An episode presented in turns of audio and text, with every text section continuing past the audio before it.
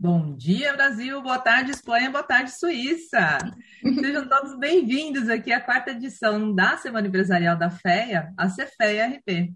Eu sou professora Luciana Morilas, aqui na FEA, e eu quero apresentar para vocês a Francine Gervásio, que é CEO da Avios, está lá na Suíça, por isso é brincadeira, e a Thaís Bueno Rodrigues, que é Chief Operating Officer and Business Development da Unlimited Spain, que está lá na Espanha. E elas vão falar hoje para a gente sobre como é que faz para construir uma carreira internacional. Estava conversando com elas aqui, são duas ex-fianas lindas, e a gente estava falando do tanto que uh, as mulheres podem uh, inspirar outras pessoas também e trazer um pouco dessa representatividade. Então, deixa eu apresentar vocês. A gente, como a gente vai começar uh, ouvindo a, a Francine primeiro, deixa eu falar sobre ela. A Francine Gervásio, ela está radicada em, Sui, em Zurique, na Suíça. Ela se formou em administração na FEA na turma 13. Se dedicou a construir uma carreira empreendedora internacional, acumulando experiência nos cinco continentes do mundo. Uh, com mais de 10 anos pelo mundo afora, a Francine passou desde a consultoria de uma consultoria na Austrália, ela foi líder na EasyTech durante o crescimento no Sudeste Asiático e em países na América Latina. Ela lançou a sua própria empresa em Miami e hoje ela é CEO do Software as a Science, líder de mercado em gestão de frotas na região da Alemanha, Suíça e Áustria. Além da formação na FEAP, a Francine também tem um MBA pela Babson College, nos Estados Unidos, a melhor escola de empreendedorismo do mundo, e ela passou pelo programa de International Program in Management no ICN, o Institut de Commerce de Nancy, na França. A Thaís, por outro lado, está lá na Espanha, Ainda no colégio, ela sempre sonhou em ter experiências fora do, do país, e aí ela cursando a DM na FEA, na FEARP, ela conseguiu realizar esse sonho. Ela fez intercâmbio na Argentina em 2011 e o espanhol abriu as portas na Nestlé para ela trabalhar na Procter Gamble no Panamá. Depois das suas experiências em multinacionais, ela percebeu que ela queria redirecionar a carreira para o setor social. Aí ela foi para a Espanha fazer uma pós-graduação em cooperação internacional e em 2016 ela teve uma breve experiência de trabalho na Tanzânia, em 2017. Acabou voltando à Espanha para trabalhar em uma ONG e há três anos ela trabalha em uma consultoria de apoio a empresas que querem gerar um impacto positivo na sociedade e no planeta. Acho que temos duas ex-fianas maravilhosas para inspirar vocês. Então vamos lá, vamos ouvir primeiro a história da Francine, depois a gente ouve a Thaís e eu fico aqui esperando as perguntas que vocês têm para fazer para a gente, depois a gente conversa com elas. Meninas, obrigada por aceitarem o convite e o palco é de vocês. Áudio, Francine, liga aí. Estava no mudo. Uhum. É, não, obrigadão, Luciana. Oi, pessoal, um prazer estar é, tá, tá aqui, voltar né, às, às raízes fianas. Eu estava até brincando com a Luciana, que eu acho que faz tanto tempo que eu não, falo é, ou dou uma palestra em português que minha cabeça está até. Fico até um pouco nervosa, assim, será que eu vou esquecer alguma palavra, né? Então, se eu der uma misturada ou falar alguma coisa errada, vocês não vão dar risada. É, bom, o que eu vou tentar fazer aqui em cerca de uns 15 minutinhos, eu vou dividir um pouquinho da minha história com vocês, da minha experiência, e, eu, enquanto eu vou é, dividindo minha experiência, eu vou tentar criar um playbook para vocês criarem uma carreira internacional. É, Deixa eu começar falando um pouco assim de mim, né? Eu sempre fui uma pessoa muito curiosa. Então eu sempre quis saber tudo que de tudo. É, desde criança eu ficava brincando com atlas, sabia a capital de, de, vários países, lia livros de viagens, via fotos de lugares. Então é uma coisa assim que vem comigo desde criança, né? Então eu sempre tinha meio certo que tudo que eu, eu sempre queria descobrir o que está ali do outro lado do mundo e meio que criar uma carreira internacional. Na verdade, eu nunca meio que fiz um planejamento muito meticuloso e alguns planos concretos, por exemplo, ah, eu vou trabalhar no mercado financeiro em Nova York. Mas, de alguma forma, eu trabalhei criando uma base que fosse possível me dar algumas escolhas ah, no futuro, né? Então, por exemplo, é, eu falo que o primeiro passo sempre, se você quer criar uma base para desenvolver uma carreira internacional, é aprender idiomas. Isso é fundamental, assim. Quanto mais, melhor. O inglês é given, tipo assim, não, não tem discussão. Se você fala inglês, você não está à frente de ninguém. É, então, assim, o, o, o, o primeiro passo para você criar uma, uma carreira internacional é falar idiomas. Eu, por exemplo, falo espanhol, falo francês, falo italiano, estou começando alemão. Então, sempre quis desenvolver esse lado, né? além dos idiomas, eu acho que assim, a parte mental é extremamente fundamental. Tem que ser forte, tem que estar decidido, abrir mão de muitos luxos, né? Relações com pessoas próximas, almoço na casa da avó do domingo, né? E praticamente assim, começar do zero. Vão ter noites que você vai ter uma febre de 40 graus e não vai ter ninguém que você vai poder ligar. Ninguém que você vai poder, vai poder ajudar. Vai doer? Vai, mas a febre passa, entendeu? A febre passa e você vai em frente. É, então, é o que eu falo assim, você realmente começa do zero, né? É, é o que eu falo. Hoje você vai aplicar para um estágio em Ribeirão, você fala que é da FEA, você já tem uma vantagem. Eu lembro que eu, que eu chegava, né, na época ali nos estágios, tinha até essa linha separada, assim, para quem é da FEA. Ou seja, você, você, já, você já chega, né, com, com uma vantagem. Só que lá fora, quase ninguém nem sabe o que, que é a FEA, assim, vamos, vamos ser sinceros, né? É, você pode até colocar, por exemplo, um Top University Latinoamérica, que é a USP, né? Mas só que ainda é Latinoamérica.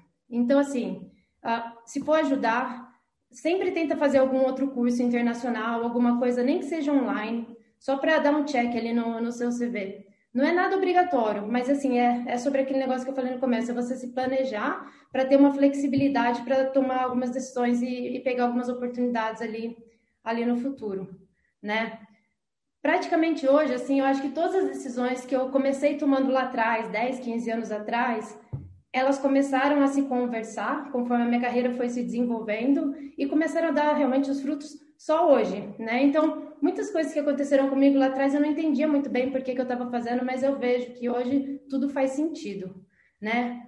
Se eu olhar assim para a minha carreira, é, onde eu estou hoje, por exemplo, eu estou entre os top CEOs de softwares uh, na Europa, muito bem reconhecida por vários fundos de private equity, de venture capital, baseados em Londres, a nossa empresa está entre as 25 empresas mais inovadoras da Suíça. Fomos a única empresa a entrar para o World Economic Forum né, no próximo ano.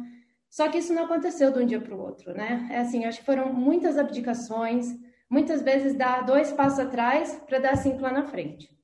Então, por enquanto eu falei algumas coisas, né? Eu falei que é importante aprender idioma, é importante dessa toda a parte mental e um pouco dessa humildade de você começar do zero, porque você não está mais em Ribeirão e você não é mais da fé quando você está lá fora, né?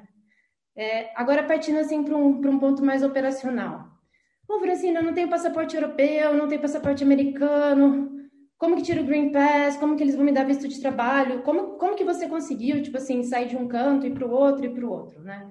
Vamos lá. A resposta é assim, você tem que pesquisar e encontrar o seu caminho, né? No meu caso, o que aconteceu foi, bom, desde o começo, né, da, da faculdade mesmo, eu sempre quis tentar construir uma rede de contatos lá fora. Então, por exemplo, eu fiz CCINT, eu nem sei, acho que deve ter CCINT ainda naquela época, na França, entrei para a IESEC, fiz um estágio na Electrolux da Tailândia, pela IESEC, né? Então, depois me formei, fui fazer treino em São Paulo, mas assim, pela minha rede da IESEC, quando eu já estava trabalhando, eu fui convidada para trabalhar na Austrália, através de uma empresa brasileira que acabou dando o sponsor do meu visto lá.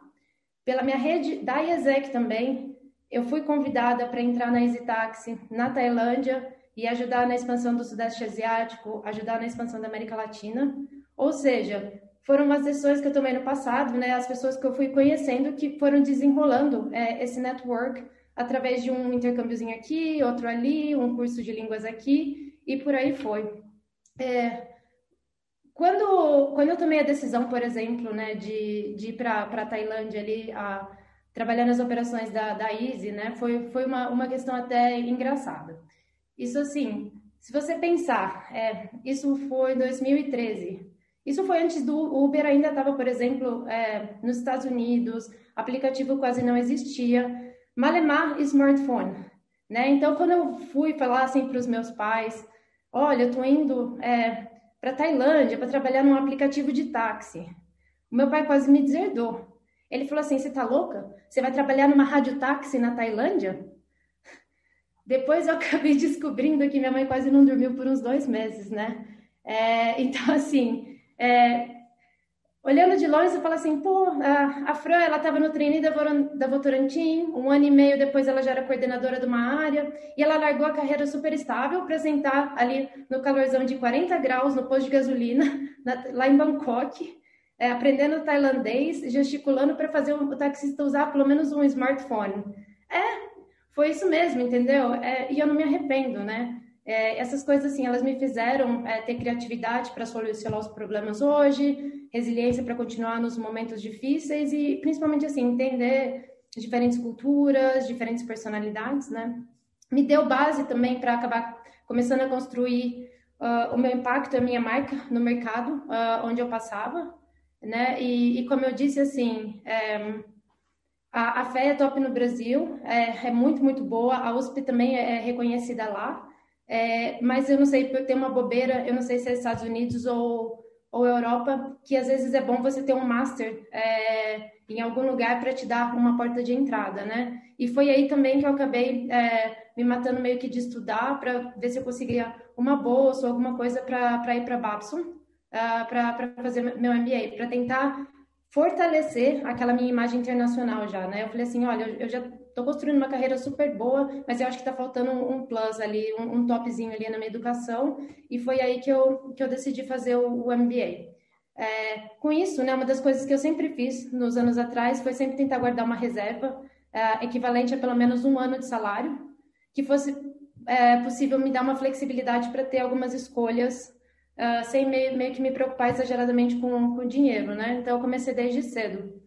Aí, em Babson, vamos dizer assim, muitas portas uh, se abriram, uh, inclusive até a possibilidade de tirar um green, um green card através da minha carreira empreendedora, né? Porque eu já tinha conseguido algumas, alguns achievements de sucesso e eu já estava me classificando para um green card por, ser quem eu sou, justamente, assim, sem dinheiro, sem nada, mas por ser quem eu sou. É, na época, eu preferi não fazer financiamento estudantil, Gastei todas as minhas reservas que eu tinha acumulado. O dólar dobrou, minhas reservas caíram pela metade. O meu planejamento, sim, foi por água abaixo.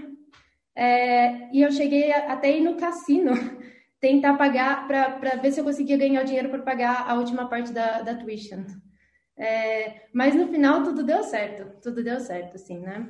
Então, é, a carreira foi se crescendo, se estabelecendo ali no, nos Estados Unidos, como empresa, estava em Miami muito bem é, colocada, as coisas crescendo, mas assim, a vida muda, né? A, a vida muda e a vida acabou me levando para a Suíça, vamos dizer assim, não sei se a vida ou o amor, é o que algumas pessoas falam algumas vezes, né? E, e aí é, você pode ouvir, muita gente vai falar assim, ah, eu vou casar com um gringo, tô com a vida feita. Ou, ah, você tem sorte porque o seu marido vai ter o passaporte lá, você pode ficar onde você quiser. É totalmente errado isso é, estar com um gringo pode facilitar, vamos dizer assim, você colocar o pé no lugar, sem ter que se preocupar com a burocracia, mas é só isso. É, casar com um gringo não vai te ensinar as línguas, não vai te dar toda aquela carreira, não vai te dar todo o networking que você tinha, né? Então, é, é, depende de você mesmo, né? E aí que eu falo que todos os pontos que eu comentei. Falar o idioma, ser resiliente, ser humilde, trabalhar em consolidar e criar sua marca no mercado e ter uma reserva financeira, tudo se encaixa né? É, então não fica muito focado em ficar novelizando assim o futuro, vai ser assim, vai ser assado. Foque em executar o, o presente com o seu melhor, sem muito mimimi. É, só para concluir aqui, falando um pouquinho assim da, da minha vida aqui na Suíça, né? Então, quando eu cheguei aqui, foi uma situação diferente, né? Assim, eu já tinha passado por todas essas experiências que eu dividi com vocês e eu não era ninguém quando eu cheguei aqui. É, para vocês terem noção, o suíço ele considera o alemão ou o italiano, por exemplo, como cheap labor. Para eles, é assim, suíços se consideram muito melhor que todo mundo. É, então, é, imagina uma brasileira aqui chegando do nada e sem experiência nenhuma e sem falar alemão, né? Vamos dizer que no começo não foi muito fácil, uh, só que o network que eu acumulei, a minha proatividade, tudo acabou se convergindo, né? Construindo e me colocando aqui onde eu, onde eu tô hoje, liderando aí uma empresa que tem uma receita já perto de nove dígitos de reais, né? É, então, assim, eu acho que cada país é, é, muito diferente um do outro, adaptação, tem uns que, eu, uns que eu gostei mais, outros que eu com certeza gostei menos, mas não me arrependo de nenhum.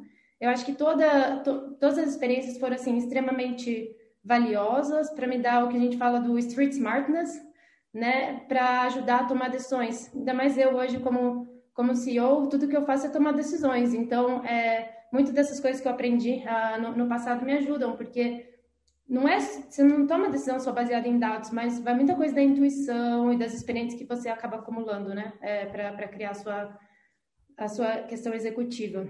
Então, o que eu acho é assim, o, minha, é, o meu advice, né, meu conselho. Se você procurar informação, sempre vai achar uma forminha aí de, de começar sua carreira lá fora. É, eu acho que o Brasil tem um pouco, tem uma desvantagem uh, com relação aos outros países por questão do visto e das nossas relações diplomáticas, é um pouco mais difícil. É, também tem muito brasileiro tentando ir para fora, o que aumenta a, competição ali, né? É, mas é, não quer dizer nada, entendeu? Acho que a maioria dos brasileiros que eu converso, tanto na Europa quanto nos Estados Unidos, eles começaram a, a carreira é através de duas formas no geral, assim, na maioria das pessoas. Um foi através de estudos, ou então você, você bota ali para estudar e de lá você começa a, a, abrir sua carreira. E a segunda forma, que eu tenho alguns amigos também que começaram a carreira internacional, foi: eu me formei, fiz trainee, estou no meio multinacional e aí vou prestar uh, para entrar numa uma, uma posição internacional dentro da própria empresa que, que eu tô, né? Então, tam, eu também vi pessoas fazerem por esse caminho. Mas um, um exemplo ali na, na, Alemanha, eu sei que é, tem o Blue Card, que, que é um visto que eles dão, que te dá acesso ao trabalho, que não é muito difícil de tirar. Então, é, não esquece, assim, a febre de 40 graus vai bater no meio da noite, não vai ter ninguém para te ajudar, vai bater várias vezes. É, mas vai valer a pena e eu acho que é, é, de cada um determinar realmente se é, é esse tipo de coisa que você quer ou não. Joia, Francine, obrigada. Tenho certeza que a gente vai, vai voltar ainda para explorar alguns detalhes, mas vamos ouvir a história da Thaís e o tanto que pode ser diferente essas histórias, esses caminhos, e aí a gente volta para uh, apontar algumas coisas. Thaís, fica à vontade. Obrigada. É, vou tentar complementar. Ah, olha, vai, vai, acontecer a mesma coisa com a Francine, comigo, tá? Vai sair um espanhol, espero que vocês me entendam. É, minha mãe sempre fala que eu falo muito estranho agora. É, então, eu vou tentar completar um pouco a, a contribuição da Francine para trazer algumas coisas diferentes, talvez, apesar de que eu concordo com ela absolutamente em tudo que ela falou. É, talvez, é, eu não sei, não conheço a Francine, não conheço tanto o background dela, é, até mesmo econômico. É, gostaria de falar disso também, porque sei que a FE é uma universidade muito rica, mas é, também tem pessoas que, que falam, nossa, intercâmbio, cursos de inglês, de espanhol, como eu vou pagar tudo isso, né? É uma universidade pública, no final das contas. E eu venho de uma família de classe média, digamos, e FEA para mim sempre foi, ou USP sempre foi um sonho, e é verdade que ao chegar aí eu percebi que eu já estava em desvantagem com muitos dos meus companheiros de classe, né? Porque realmente idiomas era, é o que a Francine disse, inglês básico. Eu tinha o inglês é, teórico, mas eu não falava inglês com ninguém. Então, realmente, essa parte prática do inglês é alguma coisa que muita gente conseguiu fazer no high school nos Estados Unidos, ou sei lá, é, ou uma escola que era bilíngue e o inglês se usava mais. Eu não tinha, então o inglês era uma coisa que desde o primeiro ano eu sabia que eu tinha que melhorar e trabalhar nisso. É, espanhol, que foi a segunda a língua que eu quis fazer. Eu fiz o curso da, do centro acadêmico, que é super econômico e que realmente é, eu acho que eu fiz um ano. É, já fui para a Argentina depois fazendo intercâmbio com esse espanhol do centro acadêmico, sabe? Então, realmente, às vezes a gente pensa que o dinheiro é, pode ser uma barreira, mas tem formas de conseguir as coisas, né? De ir conseguindo encontrar uma maneira de, de, não, de não perder oportunidades por causa disso. O intercâmbio também é, no Brasil é bem triste isso, porque a gente tem muito pouca é, oportunidade de fazer o intercâmbio com bolsas, né? É, aqui na Europa, por exemplo, nossa, eles têm o plano de Erasmus e é super incrível. É, então, no meu caso, que eu também não tinha bolsa para fazer intercâmbio, fiz estágio desde o primeiro ou segundo ano da faculdade, economizei dinheiro, é, fui para um país barato relativamente, que foi a Argentina. É, então, pelo menos, eu tive a minha primeira experiência internacional e melhorei meu espanhol, né? Então, eu acho, assim, são algumas coisas para as pessoas que pensam que precisam é, de dinheiro para isso, tem jeito é, de conseguir as coisas trabalhando, é, por exemplo, em inglês. Quando eu consegui minha primeira entrevista para a Procter, que foi diretamente no Panamá, eu falava, nossa, as entrevistas vão ser em inglês, eu não sei se estou preparado o meu inglês suficiente para essas entrevistas.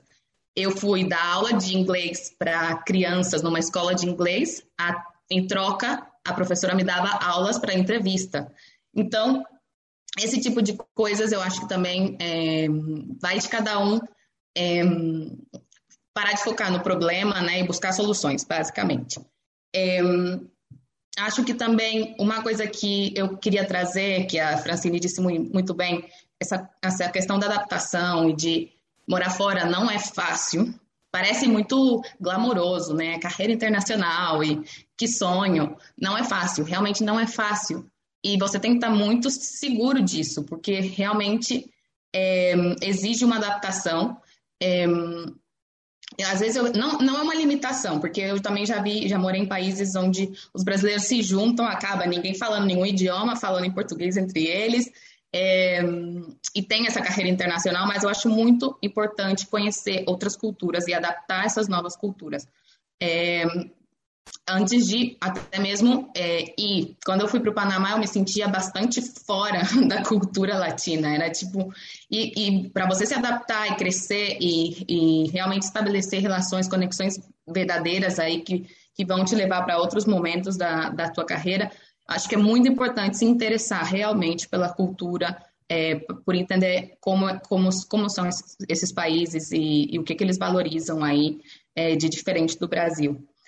Me perdi um pouco, vou voltar é, desde a faculdade. Então, os idiomas, é, o intercâmbio, sim, é possível fazer isso, mesmo que os seus pais não tenham muito dinheiro.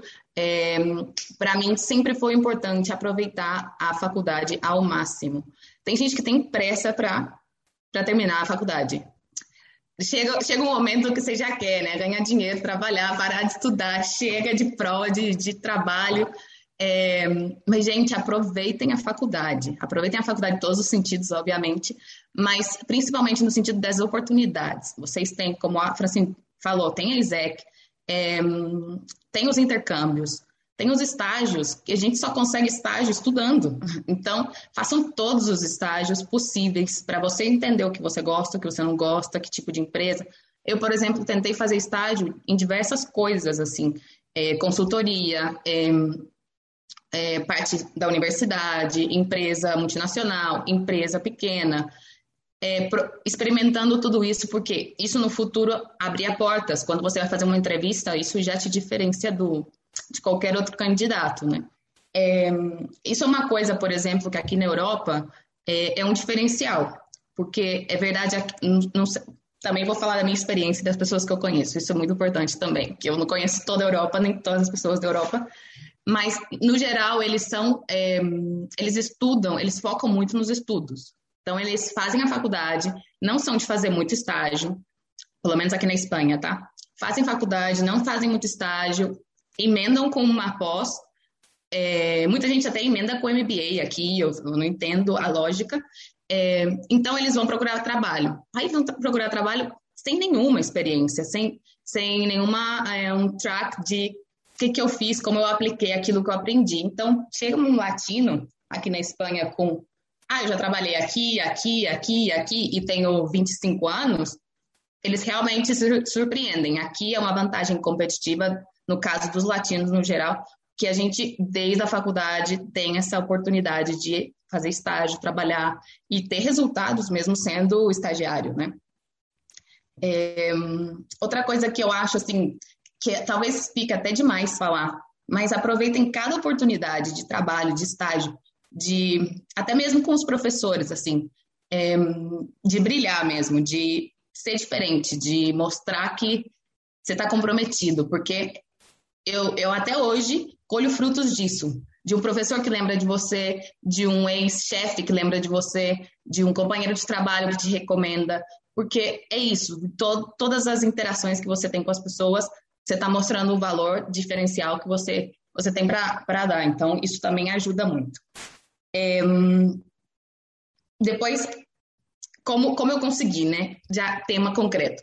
Eu, como a Francine, desde pequenininha também, é, até é engraçado porque eu lembro quando meu pai finalmente comprou o Atlas para mim, depois eu chorar assim vários natais, já tipo no ano seguinte tinha os computadores e era tipo, nossa, Atlas não serve para nada, né? É, então, é, eu lembro de, de chorar para comprar livros, para Atlas, geografia, capitais, todas essas coisas também. Eu acho que desde pequena eu tinha essa, essa curiosidade de, de ir para fora. É, meu, meu avô era do Rotary e eu, eu tentei fazer algumas, ter alguma experiência no colégio já no exterior, mas ficava complicado com meus pais bancarem todos os gastos, então não consegui. É, mas depois, com a faculdade, eu falei, agora é o momento de, de conseguir. E na faculdade, é, quando eu voltei da Argentina, que eu fiz o intercâmbio lá, é, foquei bastante no meu intercâmbio aprender o idioma, não tanto em estudar ou cumprir matérias. Na verdade, eu realmente fui para aprender espanhol. E isso com, conlleva a de palavra espanhol. Isso leva que você realmente é, se é, envolva com as pessoas dali, porque tem muito de intercâmbio que você acaba só com os estrangeiros, falando inglês ali. E eu falei, não, eu conhecer os argentinos, falar espanhol. Então, é uma coisa também que você tem que ser muito intencional, né? É, ou, ou, então acaba juntando com os brasileiros e só fala, só ouve espanhol na hora da aula. Tipo, é uma coisa que vocês têm que aproveitar melhor essa, esse tipo de oportunidade. Então, eu, eu comecei a procurar depois intercâmbio fui trabalhar na Nestlé de Ribeirão é, com, para, é, com a parte de Service Center usando espanhol, que a gente falava com pessoas do México. Então aí eu já comecei a melhorar ainda mais meu espanhol, um espanhol mais profissional.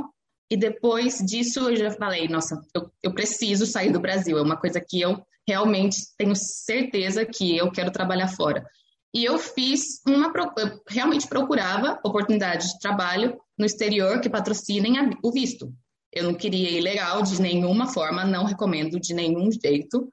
É, procurei oportunidades de trabalho no exterior que é, patrocinassem esse visto e eu achei, não conhecia, é, acho que a única coisa que eu sabia do Panamá era que tinha o canal.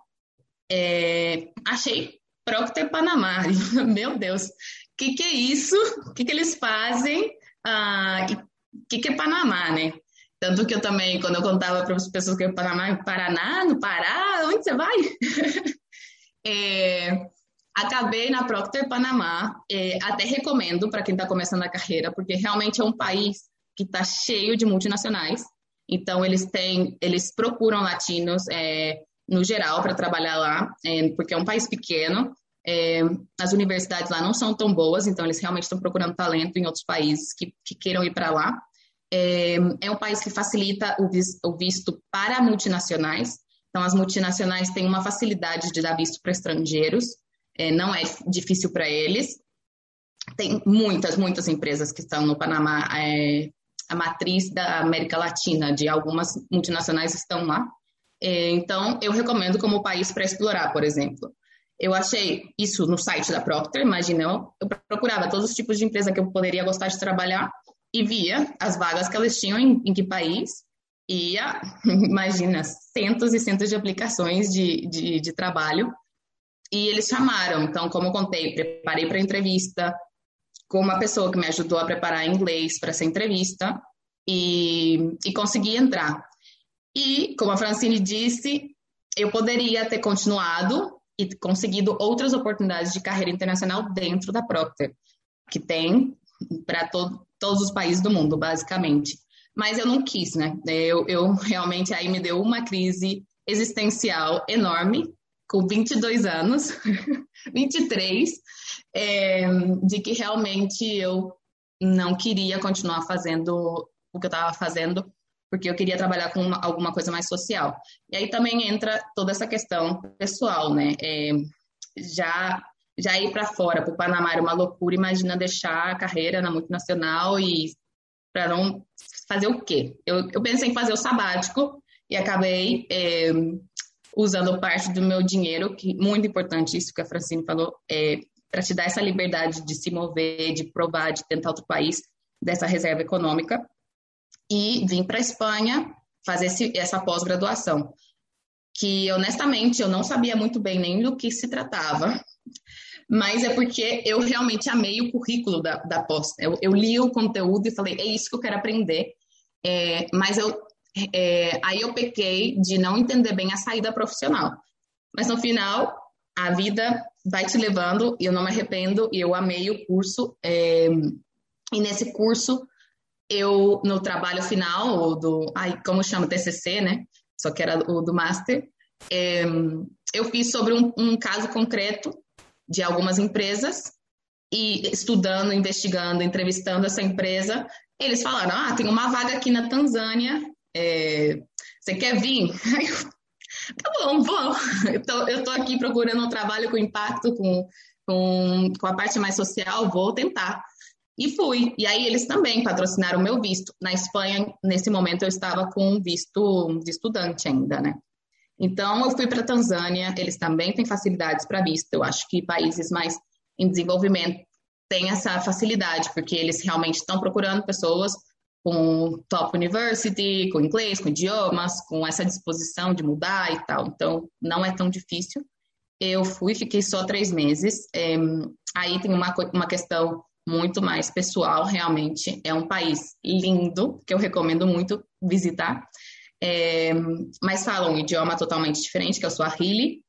Aprendi muito o básico para me comunicar, assim, dia a dia, comprar comida, é, pegar um táxi, esse tipo de coisa.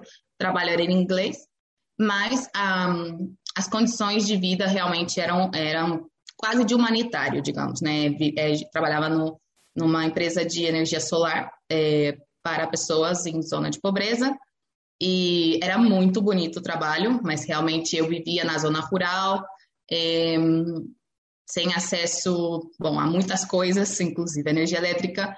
É, então foi muito difícil e eu, eu sabia que eu queria encontrar um equilíbrio entre as, os dois mundos, porque eu realmente amo as empresas, amo é, a cultura empresarial, o jeito de fazer as coisas é muito diferente de uma ONG, por exemplo, ou de um setor, ou de um lugar muito pequeno, muito social, né?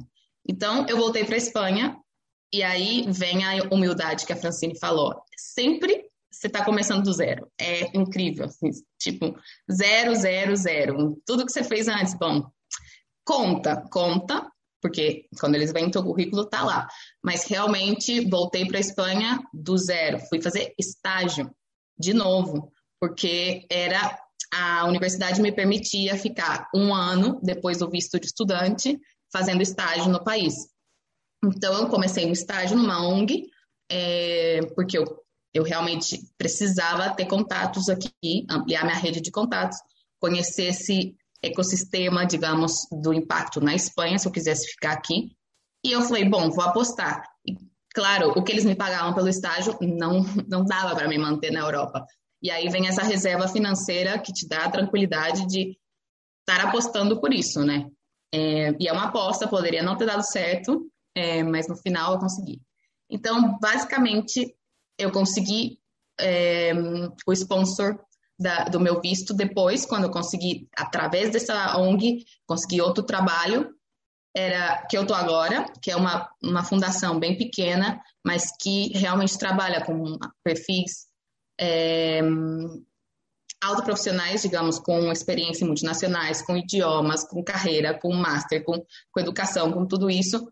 E nada, gostaram do meu perfil e acabaram, é, aqui eu falo sponsor, é, a minha, o meu visto, né? Então, é um pouco das minhas experiências. Eu acho que é melhor também vocês per perguntarem, talvez tenha alguma coisa que a Francine não tenha tocado. E qualquer dúvida, a gente está aqui para responder. Super obrigada, Thaís. Acho que, gente, as experiências de vocês são ótimas. Deixa eu fazer algumas, alguns, algumas sumarizações aqui e vamos ver se, se, se chegam as perguntas. Mas, assim, uma coisa que vocês falaram muito é dinheiro, né? E o momento que vocês fizeram a FEAF estava num momento diferente. A gente está num momento interessante agora. A FEAF está mudando. A gente tem pessoas que entram por cotas. Isso é muito positivo, mas é, é, a barreira fica mais evidente, né? Então, é claro que dinheiro é uma questão quando você quer fazer uma carreira internacional, porque você tem que investir. Mas é interessante que a Thaís trouxe essa ideia de que ela fez no cursinho do CA, né? Então, assim, é possível você conseguir também é, os idiomas, a quantidade de idioma necessário, ou fazendo cursinho do CA, ou às vezes até por conta. Conheço pessoas que fizeram, que, que falam bastante inglês e espanhol uh, com proficiência a partir de, de estudo próprio. É, demora mais, né? É, exige mais uh, força, exige mais resiliência, mas enfim, é o que temos para hoje. A gente pode discutir toda a questão social, mas né, a gente não tem como mudar isso tão rapidamente, né? Então, essa é uma questão. Acho que outra questão é a ideia de que morar fora é, glamuroso, e não é, né? Tanto a Francine quanto a Thaís falaram dessa, dessa coisa que exige adaptação, exige força, a história do vai ter febre, vai querer chorar no colo da mãe, e é muito longe, né? Então, é, é uma questão que precisa, você precisa estudar se você tem, e, e né? Uh, tudo bem se não tiver, mas enfim, precisa muito uh, focar nisso, né? Nessa ideia de você ter força psicológica. Uma outra coisa que vocês disseram é a ideia de ser Latin America, né? Nós somos latino-americanos e não importa você ter feito é, USP, é, é, muito boa, é, mas fora do Brasil, a USP não é muita coisa. As pessoas sequer sabem o que é USP, as pessoas sabem o que é Harvard, mas as pessoas não sabem o que é USP. Então é muito legal, e talvez para a América Latina seja muito bom, né? Mas para fora é mais complicado. E acho que outra coisa que é muito interessante é o networking, que vocês duas mencionaram, né? É o networking que vai, então, criar esse networking. Uma coisa que eu vejo com os alunos quando eles vão fazer intercâmbio é que eles vão fazer mochilão, eles vão passear por aí. E esquece dessa possibilidade e dessa necessidade de criar o seu networking. E, gente, tempo para viajar vocês vão ter, né? Eu fico falando, tem tempo para viajar, depois viaja, né? Mas vamos lá, estão chegando umas perguntas, vamos ver. O Enzo o Enzo Bartolo. Gente, chegaram uns Enzo na universidade, só para avisar para vocês. Né? Estamos na turma do Enzo. Então, o Enzo Bartolo disse o seguinte: vocês indicam ganhar experiência no mercado nacional e aí tentar uma chance internacional ou logo meter o pé no Brasil de cara? Eu posso responder essa. Eu, eu acho que assim, uma das coisas que a Thaís falou até aproveite a faculdade, né? Então, assim, faça os estágios, tente, tipo assim, maximizar as oportunidades que você tem é, enquanto você está na faculdade para tentar entender o que, que você quer. É, então, aí, nesse caso, eu diria assim, é a chance é, entrar no mercado nacional, pelo menos enquanto você está na, na faculdade, tentar se expor aí a diferentes estágios, a diferentes áreas para entender. E também, enquanto você está na faculdade, eu falo assim, eu acho que meter de cara ali o pé do Brasil é um pouco arriscado pelo, pelos fatores que um pouco psicológicos e mentais que a gente discutiu. A não ser que você esteja muito certo que é isso que você quer. Mas assim, eu diria, faz um teste. Faz um work and travel ali no, nas férias. Uh, até, é, essa questão que precisa de muito menos dinheiro, né? Work and travel, acho que ali você na verdade ainda consegue fazer dinheiro se você não quer, ou tenta fazer uma IESEC, alguma coisinha ali fora antes de, de vez, que é um pouco arriscado, na minha opinião. A, a IESEC que vocês mencionaram é uma tristeza. Ela era tão forte quando vocês estão aqui. A IESEC, uh, ai, que tristeza, deu uma. Ah, então tem que trazer de volta, viu? Eu acho que tem que trazer. Oportunidade para os alunos aí, para algum líder é, trazer de volta. É, foi na minha época que a gente trouxe, assim, e eu lembro o Túlio e o Porto na época, ainda o trabalho que deu para trazer. Eu acho que provavelmente com o Covid deve ter acabado, né? Ah, mas, ó, quem está ouvindo aí, se tiver fim, uhum. eu falaria para trazer. é, foi, foi, é, foi, antes... foi, foi, foi, muito chave para a minha carreira internacional, a IESEC. É, muitos alunos tiveram isso pela IESEC, é uma tristeza que a IESEC tenha é. um, diminuído né, a atuação aqui, é uma tristeza mesmo. É, tem muitas perguntas, eu, eu vou tentar, talvez cada uma vai, vai respondendo, só para complementar o da Francine, eu estou de, eu tô de acordo com ela. É, por mais que eu tenha começado, eu saí da fé e fui direto para Procter no Panamá, do, as minhas experiências, as primeiras experiências sim foram no Brasil. Acho que realmente é, ter um pouco de mercado de trabalho, né, é, linguagem de empresa, é, ter o que contar nas entrevistas é importante. Thaís, o Gustavo do Meneghetti está perguntando especificamente para você por qual canal que você buscava essas vagas internacionais para brasileiros? Boa pergunta, porque eu não lembro. Mas, assim, não, eu não lembro do canal específico. O que eu lembro era isso. Quando eu estava na faculdade, gente, eu também sou de uma cidade muito pequena do interior de Minas Gerais. Assim, juro que dava até vergonha. Eu não conhecia as marcas. Assim, eu fui para a faculdade de administração sem saber que era Lancôme. É, já, realmente eu não conhecia todas as empresas que tinham no mundo que eu poderia talvez trabalhar um dia. Então, realmente foi na faculdade entendendo quais são as maiores, os setores que eu gostava. É, eu gostava muito de beleza, de produtos de consumo e de beleza, né?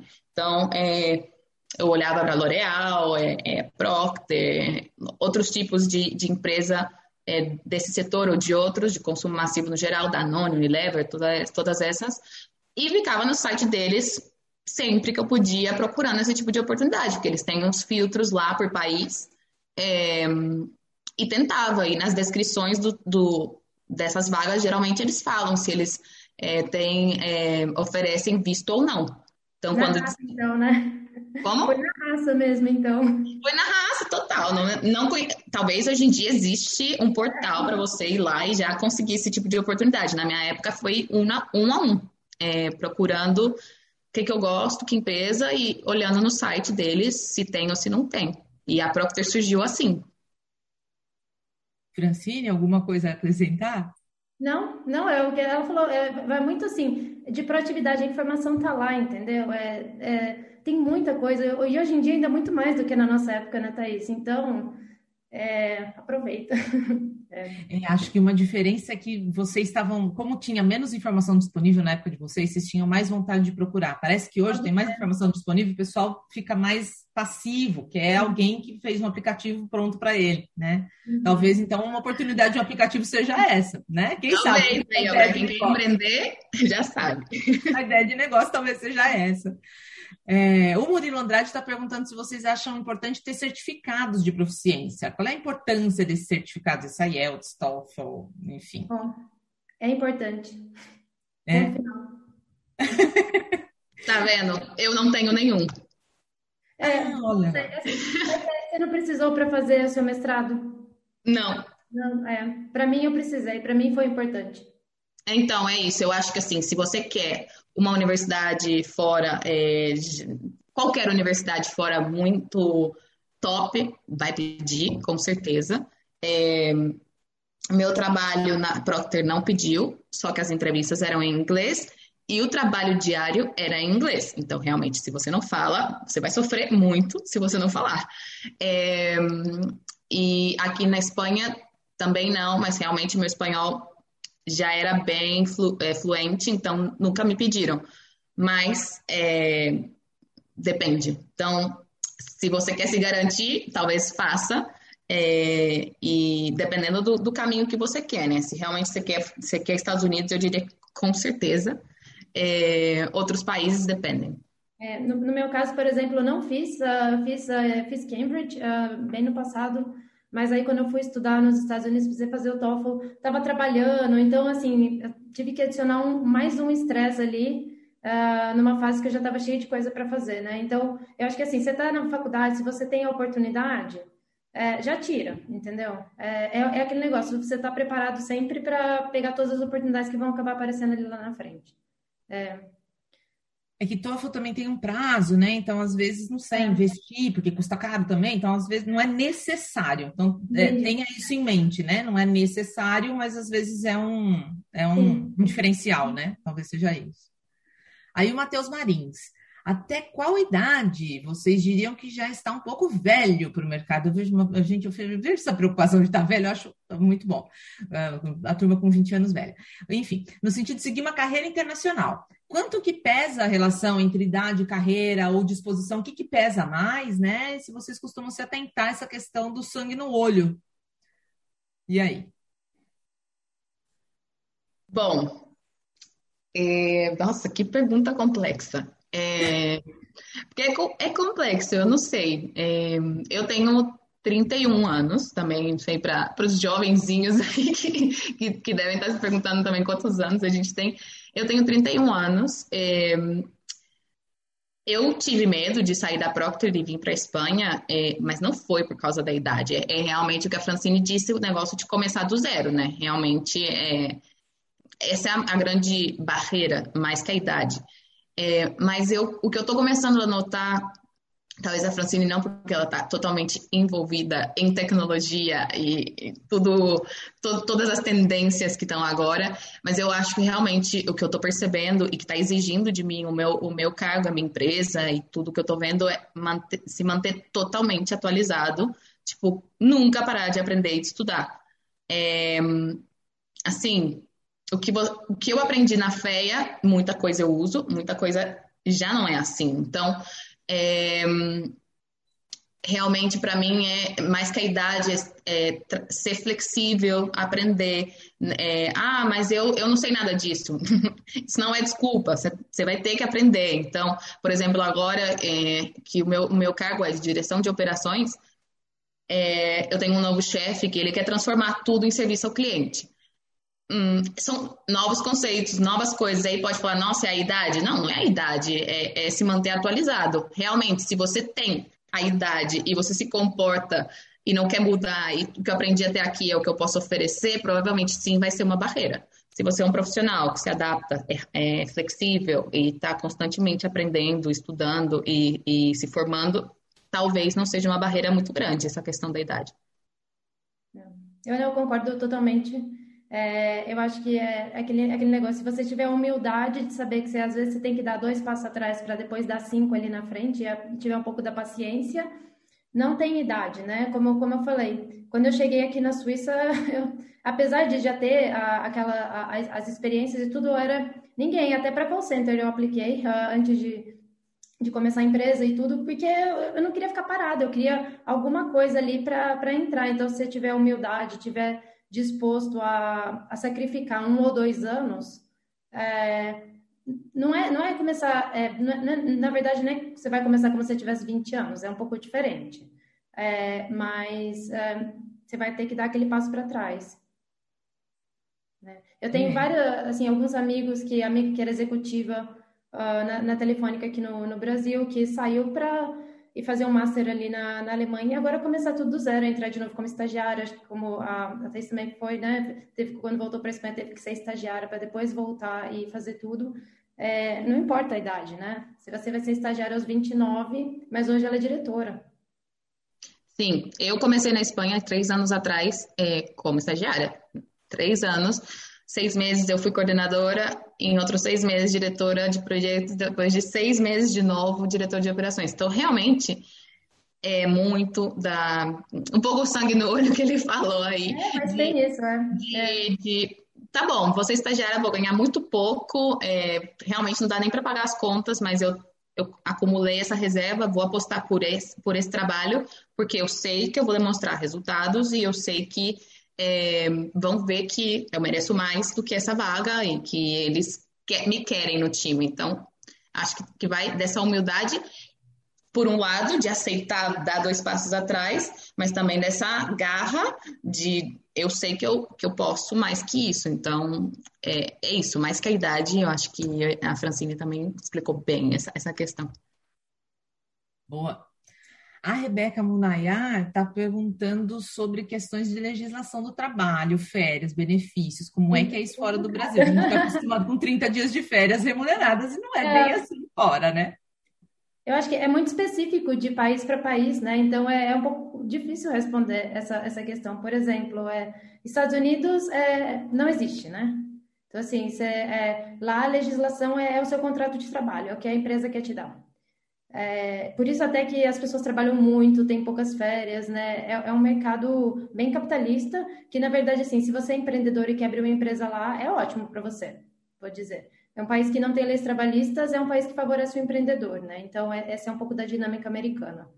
Na Europa é o contrário, né? Então, na Europa é totalmente focado no, no empregado.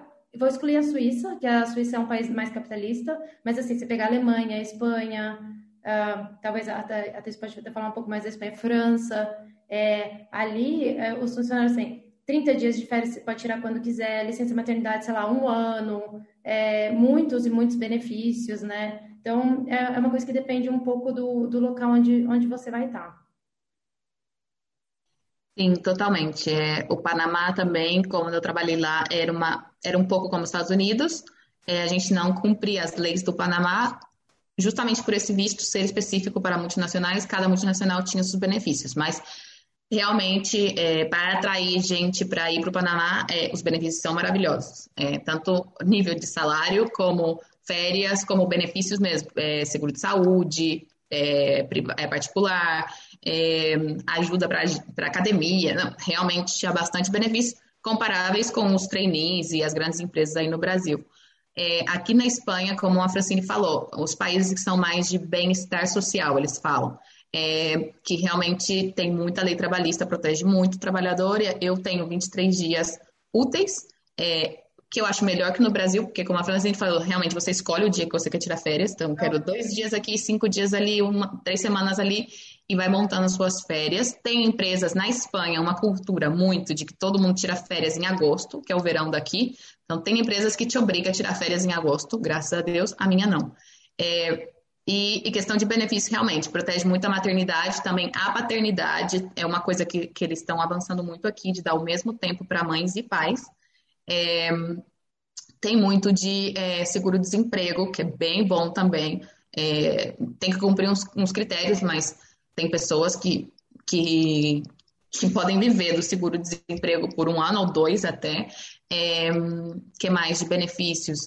Acho que viver na Europa também é um benefício em si, né? A gente falou muito da parte dura, difícil, que não é glamouroso, mas também tem é, segurança, transporte público de qualidade, é, entretenimento, lazer, tudo, muito, muitas coisas gra gratuitas, que é, isso é uma coisa que eu queria falar. Na Espanha, os salários não são tão altos comparados com o Brasil, nem com os Estados Unidos. Digamos, não, não, não eu, eu ganhava mais no Panamá que na Espanha, por exemplo, né, é, em nível de salário, mas a qualidade de vida é altíssima. Então, realmente também é uma coisa que, que se pode pesar. A qualidade de vida, a segurança e o, o que você tem para fazer grátis, digamos, ou com muita qualidade, muito barato, versus um país que tem que pagar por tudo e que é tudo caro, né? É, como era o Panamá, por exemplo. O país é caro e, e realmente não tem serviços é, públicos de qualidade. Então, aí é país por país, como disse a Francine, mas realmente é, tem, tem de tudo. Tem países que não tem nem férias é, e tem outros que que oferecem mais dias. Eu já vi vagas aqui na Europa de férias ilimitadas. Não sei como eles gestionam uhum. isso, mas é, tem querendo ofertas. Tô querendo, esse eu quero. Oh, é. O Gabriel Ferreira está perguntando qual o valor de um mestrado, se é muito valorizado, se realizar um mestrado na USP, aí tentar algo fora do país vale a pena. É, Francine, talvez você que fez mais um, um MBA. Eu vou responder. É assim, o que eu, o que eu vejo é o Masters, né, que, que tá lá fora, é bem diferente do mestrado que, que tem aqui na USP. O mestrado que a gente tem na fé, o mestrado do Brasil mesmo é uma coisa muito acadêmica, né? Enquanto isso, é, nos outros países é um negócio muito mais fácil. Assim, é um ano que você estuda, é uma extensão da graduação, eu diria, é, na Europa e até no, nos Estados Unidos. Então, é muito diferente. É, eu acho que assim, se você vai fazer um mestrado na USP, aí é, talvez assim você vai seguir uma carreira acadêmica. Se você quer fazer um mestrado na USP para depois ir tentar uma carreira, vamos falar de business fora do, do Brasil, eu acho que é, é muito sofrimento. É, desculpa falar, mas assim, que eu escuto dos meus amigos fazer mestrado, eu acho que é, vai ser muito dolorido é, você cair ali em toda aquela parte mais teórica é, e não vai ser muito valorizado. Às vezes vale a pena fazer alguma coisa online é, de, de alguma faculdade no, no exterior. Tem, e tem coisas que tem algumas coisas que são até grátis. É, e tem bolsa, várias coisas também que não precisam de muito investimento e que vale mais a pena se esse for o seu objetivo, né? Se o objetivo for construir uma carreira lá fora. Sim, é, da minha experiência, para completar, assim, eu também via o mestrado do Brasil como acadêmico e, e, eu não queria carreira acadêmica, então eu optei por não, não investir nisso. É, quando eu fui para a Procter, é uma empresa, especialmente também isso é bom vocês conhecerem esse tipo de empresa, entender é, a empresa que vocês gostam como é, porque a Procter não valoriza mestrados, MBAs, nada disso. Eles não se importam com isso, porque eles realmente acreditam na formação interna que eles dão. Eles gostam de eles formarem os, os, os empregados. Então, realmente, eles dão muitos cursos, muita formação, muito, muito treinamento. E até uma questão que os millennials é, a gente estava meio reclamando, né? É, que poderia ser um benefício eles investirem mais na nossa formação e tal. E eu acho que está mudando, tá? Então, eu já saí faz cinco anos e, e provavelmente mudou. Então, é, era uma empresa que também não valorizava tanto. Aqui na Europa, é, se, é, é, é como o inglês. Todo mundo tem uma pós. É, até porque aqui eu senti que a formação é, acadêmica deles é mais fraca. Minha percepção, minha opinião, é, é mais fraca, mais genérica, pouco profunda. Então, é quase necessário que você faça depois uma, um, um master. Para você realmente, por exemplo, alguém que faz business aqui, se não fizer um master em marketing, realmente não sai preparado para marketing como a gente pode sair da fé, sabe? Então, eu acho que aqui, como eles têm essa cultura que é diferente de, de emendar é, graduação com pós-graduação, quando você chega aqui sem a pós, pode ser que eles olham, ah, tá faltando alguma coisa. Mas no meu caso, não, não, não acho que foi a pós que foi responsável por abrir, é, tipo assim, por realmente me diferenciar de outro candidato na entrevista. O que a pós fez para mim aqui na Espanha foi abrir portas, é, a minha rede de networking, networking cresceu e as conexões que a Francine falou, né? Eu conheci um setor, outro setor, fui para Tanzânia, voltei, então é mais além do título, o que, o que também pode trazer de benefício fazer um mestrado ou um master ou um, um MBA fora. Né? Eu concordo plenamente. Deixa eu só invadir um pouquinho a professora aqui para explicar mesmo, né? É, o mestrado no Brasil ele é acadêmico mesmo e é muito diferente do que tem na Europa mesmo. Então, na Europa, o comum é que a graduação é de três anos. E aí, para você completar, muito entre aspas, né, essa graduação, você faz esses dois anos do que eles chamam master, que, na verdade, na hora de você conseguir uma equivalência para o Brasil, isso equivale à nossa graduação. Então, 3 mais 2 dá 5, né? Tanto que a gente aqui no Brasil faz o TCC, que equivale ao Master de lá, né? Então, quando você faz um Master na Europa, você não consegue é, revalidar isso como mestrado no Brasil, porque realmente é muito diferente, né? o Brasil está começando a ir para essa ideia de mestrado profissional, mas ainda, ainda assim, o nosso mestrado profissional ele, ele tem cara de mestrado acadêmico, né? Então, se eu puder dar um palpite, Gabriel, acho que não. Se você, você faz mestrado na USP, se você quiser seguir a carreira acadêmica, mas para você é, ir para é, empresa ou para fazer uma carreira fora do Brasil, eu acho que um mestrado ou um MBA talvez seja interessante como um caminho de entrada fora do Brasil. Já vi vários alunos, já vi vários alunos que fizeram isso. Porque aí você chega com visto de estudante, é comum que eles tenham um estágio nesse mestrado, que é o que a Thais fez, né? E aí você vai para o estágio, você faz o seu networking, você começa a sua carreira por aí. Então, talvez seja interessante fazer fora. Só, só para interferir um pouquinho. Não, gente... Eu sempre achei que era uma opinião minha, mas parece é, ser que tem fundamento. Não, é, é regra mesmo. A, a, regra da Europa é essa: eles têm 3 mais 2, 2 mais 3. É claro que tem diferença uh, de, de, países também, mas enfim, a regra é essa: eles têm uma, uma graduação bem mais curta e mais genérica, e aí faz uma especialização, como você falou, né, marketing, por exemplo, com esses dois anos depois, que tem nome de mestrado, mas não é comparável ao mestrado que a gente faz no Brasil, são coisas diferentes. É comparável mesmo ao TCC, é isso. Então, temos mais duas perguntas, acho que aí a gente encerra. A pergunta da Lara, Lara Cruz, perguntando se voluntariado e summer school são bem vistos para quem, busca, quem busca iniciar uma carreira internacional ou nem tanto? Bom, não sei, vou, vou falar assim, eu acho que você tem que olhar mais para a perspectiva de dentro de você do que ali de fora, né? É assim, ajuda ter, ter uma experiência. Quanto mais experiência internacional, eu acho que assim, é, tudo é válido, mas o mais importante é você pensar assim, isso vai me ajudar no futuro, né? Ao invés de pensar assim só, ah, será que as pessoas vão ver isso como bom? Mas assim, o que que isso vai, vai adicionar para mim? O que que isso vai adicionar na minha formação para conseguir essa, essa carreira internacional? E se aí fizer sentido para você, é, vai em frente. Mas eu acho que vale a pena você fazer essa análise mais para dentro de você do que do que para fora. Totalmente. Se for fazer, por exemplo, um voluntariado só para pôr no currículo que fez, não faça, porque é, se te perguntarem sobre isso, o que você vai responder, sabe? Então, é, se for fazer um voluntariado, por exemplo, faça pensando no que a Francine falou. Por que, que eu vou fazer? O que eu posso aprender aqui? É, às vezes são soft skills, né? Habilidades. Como, como falar isso, professora? Soft skills mesmo, tá usando assim. Mesmo, então dá. É, talvez você vá desenvolver isso e, e, eu vou procurar desenvolver a minha empatia, ou vou procurar desenvolver uma coisa concreta e, e você foca essa experiência nisso. Mas fazer por fazer, realmente não, porque depois você não vai saber nem linkar, né? Conectar aquilo com o que você quer. Acho que ajuda. Uh, uma das coisas que vocês mencionaram, eu até esqueci de, de, de uh, uh, destacar, essa ideia da cultura, né? De você conhecer a cultura e ser flexível para se adaptar à cultura do outro lugar. Então, talvez, acho que uma, uhum. Sim. uma das Esse coisas. Esse voluntariado que... pode demonstrar isso, né? Que você é capaz de se adaptar. Sim, pode ser.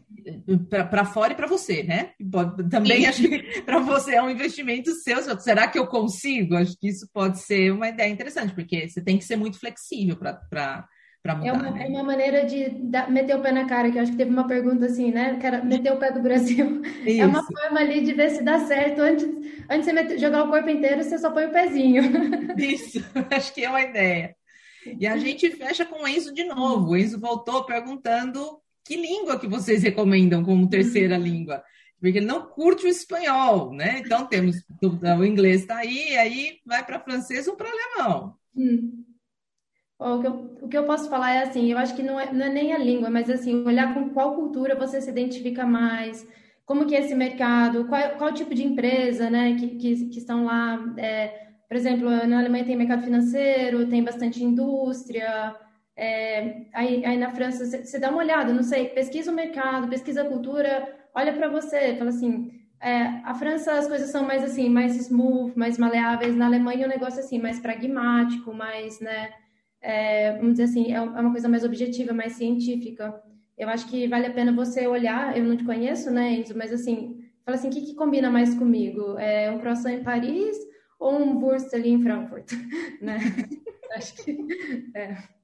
Totalmente, até mesmo para empresas no Brasil, né? Se é. você quer trabalhar no Brasil também, tem empresas que a matriz está na Alemanha ou na França, ou Estados Unidos, então isso também pode ajudar, se você curte muito essa empresa, a focar o seu segundo idioma por essas empresas que você gosta. É, eu adoro espanhol, então sou suspeita, mas é, tem tudo a ver com o que a Francine falou de cultura. É, eu adoro a cultura latina, eu acho que é um mercado enorme, então também aprender espanhol abria portas em muitos países eu escolhi essa língua pelas possibilidades que me davam.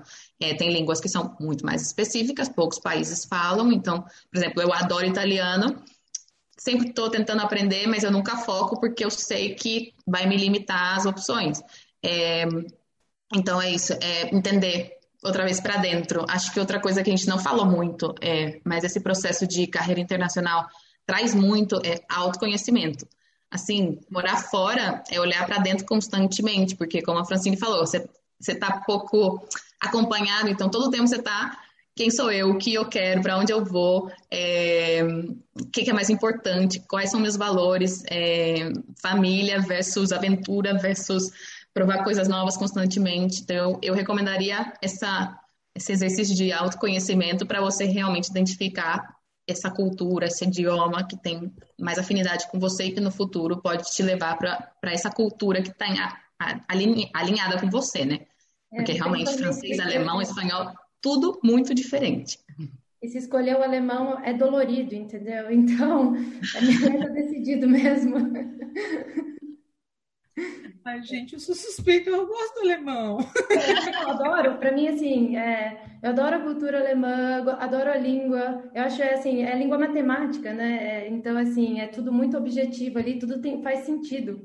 É, mas eu lembro, eu lembro que quando eu estava na fé, eu pensei no alemão também e fui procurar curso de alemão.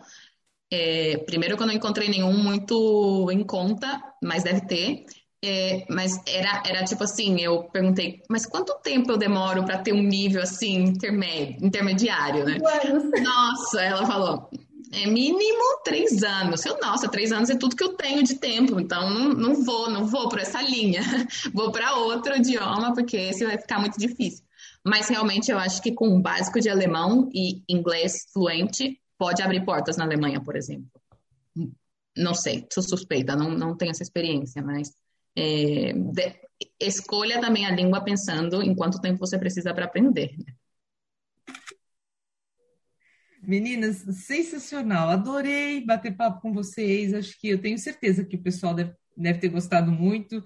Infelizmente, a gente não consegue saber o que o pessoal está achando, mas acho que foi muito bom. Acho que pelas perguntas já deu para a gente ver que o pessoal se interessou e, de fato, muito obrigada por vocês passarem aí amanhã, daqui à tarde, daí com a gente e por partilhar de maneira tão ah, carinhosa a, a experiência de vocês. Obrigada mesmo. Fico muito feliz de ter ajudado. Já vi gente adicionando no LinkedIn. Então, assim, se quiserem perguntar alguma coisa que ficou aí, é, Thaís Bueno Rodrigues, espero que vocês encontrem fácil, eu estou disponível. E muita sorte. Mesma coisa, se eu tiver alguém tiver interessado em empreendedorismo também, acho que é um tópico que eu eu estou bem inserida que a gente não comentou hoje aqui, né? É, também me coloco à disposição. Tá bom? Um abraço para todo mundo aí e muito obrigada. Obrigadão, gente. Beijo, tchau, beijo para todo mundo. Tchau, Luciana. Tchau. Muito bom te ver. Este é mais um conteúdo produzido pela Faculdade de Economia, Administração e Contabilidade de Ribeirão Preto, a FEA-RP USP.